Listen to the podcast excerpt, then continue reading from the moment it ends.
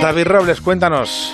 Pues mira, de momento lo que te traigo es un numerito redondo. ¿Ah, sí? Porque hoy cumplimos 100 programas de World Cooking. Anda. 100. Redondico. Y va a ser difícil hacer 200, ¿eh? Salvo que enganchemos en algún momento. ¿Qué- Con 102. 102 de momento y ca- 102 eh, eh, con tu brújula. Y yo creo que 103 para septiembre como el licor. Claro. Hombre, o puede, puede hacer como la serie, ¿no? La, la primera temporada, 102 de la primera temporada, aunque Sí, se acumulen muchas Hay que temporadas. dejarlo muy, muy, muy en high para, para que se enganche la gente otra vez. Venga, anda. Eh, En septiembre. Bueno, que vamos a arrancar.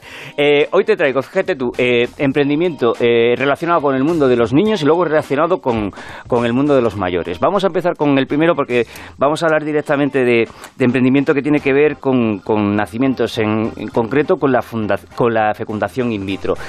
Ya sé que muchas parejas cuando tienen que someterse a este tipo de tratamiento tienen siempre una duda.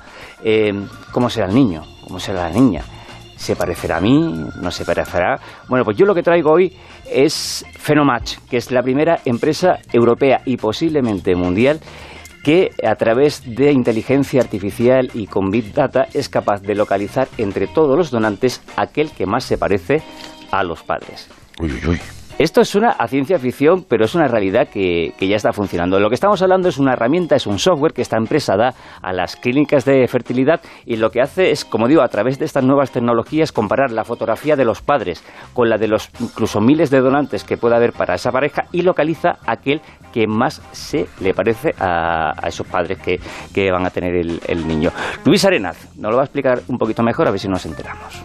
y nosotros en 24 horas les facilitamos una herramienta en la que pueden comparar las fotos de, de, la, de, la, de la que va a ser la madre, ¿vale? Con la de todos los posibles donantes. Compara las fotos, compara más de 10.000 distancias faciales, distancias entre ojos, simetrías, narices, labios, forma del cráneo, y ordena todos esos donantes del que más se parece al que menos se parece. ¿Ve? Otra funcionalidad de, de la inteligencia artificial. A ver, esto es eh, afinar mucho más de lo que hay hasta ahora porque las clínicas eh, de fertilidad de momento solamente tienen la obligación de buscar entre los donantes, eh, bueno, pues alguien que, un donante que sea de la misma etnia, mismo color de pelo, si puede ser, incluso de, de color de ojos, pero ya está. Estos, como digo, van eh, mucho, mucho más allá. Están trabajando de momento con cuatro clínicas eh, en España, con dos bancos de, de semen, están ampliando la red en España y también en, en el extranjero. Y preguntará, ¿cuál es el precio? Pues prácticamente, ¿Cuál es el precio? Pues prácticamente ninguno, porque dentro de lo que es el presupuesto que tiene que invertir una pareja en un proyecto de, de fertilidad, muchas clínicas que ya lo están utilizando lo, lo regalan como, como un servicio eh, gratuito. Yo aconsejo a todos aquellos que quieran saber un poquito más que entren en su web, que se llama fenomatch.com. Ahí incluso tienen eh, juegos para que la gente pueda saber más o menos o entender más o menos eh, qué es esto de la, de la biometría.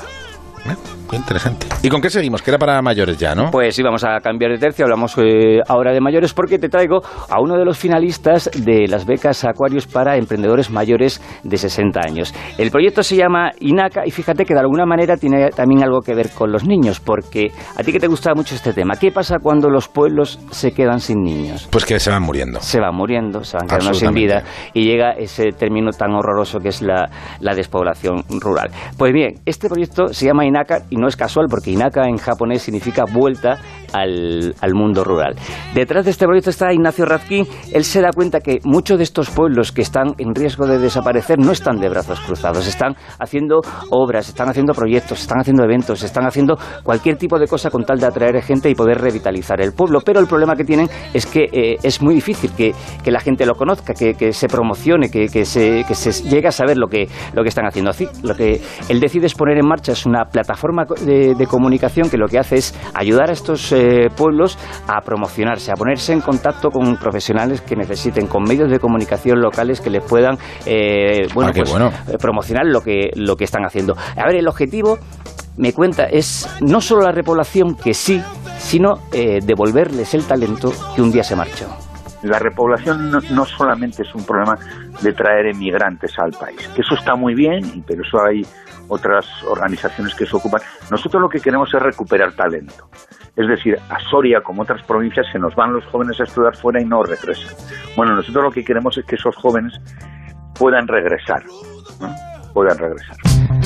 Y ya están funcionando de alguna manera. Han conseguido, te pongo ejemplos, eh, han conseguido que un pueblo que había eh, rehabilitado su antiguo cine, pues localizarles a, un chaval que se instaló en el pueblo para que lo ponga en funcionamiento o promocionar pues, los muchísimos tesoros escondidos, obras arquitectónicas, monumentos que están en esos pueblos que prácticamente no conoce y que se le está dando una, difusión.